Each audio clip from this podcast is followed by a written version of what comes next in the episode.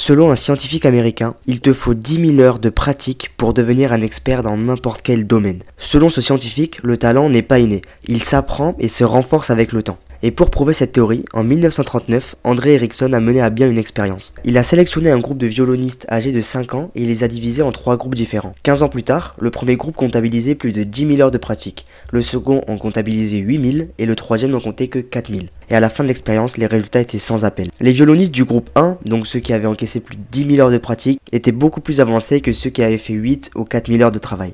Il a ensuite répliqué l'expérience dans de nombreux domaines comme le sport, et à chaque fois le constat ça restait le même, il fallait environ 10 000 heures d'entraînement pour devenir un maître. Donc à la fin, il a fini par conclure la théorie que le talent n'était pas inné, et c'est dans une pratique délibérée et constante que vient le talent. Alors je te le dis souvent, mais je vais profiter de cette théorie pour te le répéter, le talent n'existe pas. Alors oui, j'ai déjà rencontré des gens qui avaient des facilités avec les relations humaines, avec la psychologie, et même qui avaient des facilités dans un sport, mais il faut bien savoir que personne n'a un don pour le business. Personne ne naît copywriter, personne ne naît en tant que marketeur de génie, tout passe par l'entraînement, la formation et la pratique. Alors la théorie des 10 000 heures dans le business, elle est fausse. Concrètement, si on devrait la suivre, tu devrais passer 5 années à bosser plus de 5 heures par jour pour devenir un expert dans ton domaine. Mais franchement, est-ce que tu penses vraiment que tu as besoin d'être un expert reconnu nationalement ou mondialement pour proposer tes services? Comme je te l'ai expliqué dans mon premier podcast, tu dois simplement être plus compétent que ton client pour être légitime de l'aider. Une fois que tu as la base, une fois que tu peux l'aider à augmenter ou à scaler son business, mais même si tu es loin des 10 000 heures de travail, c'est pas grave, tu peux proposer tes services avec les bonnes méthodes et au moins 2 voire 3 heures d'entraînement par jour, tu peux proposer tes services au bout de quelques mois sans problème. Il suffit de passer à l'action, apprendre une compétence lucrative et les proposer aux bonnes personnes.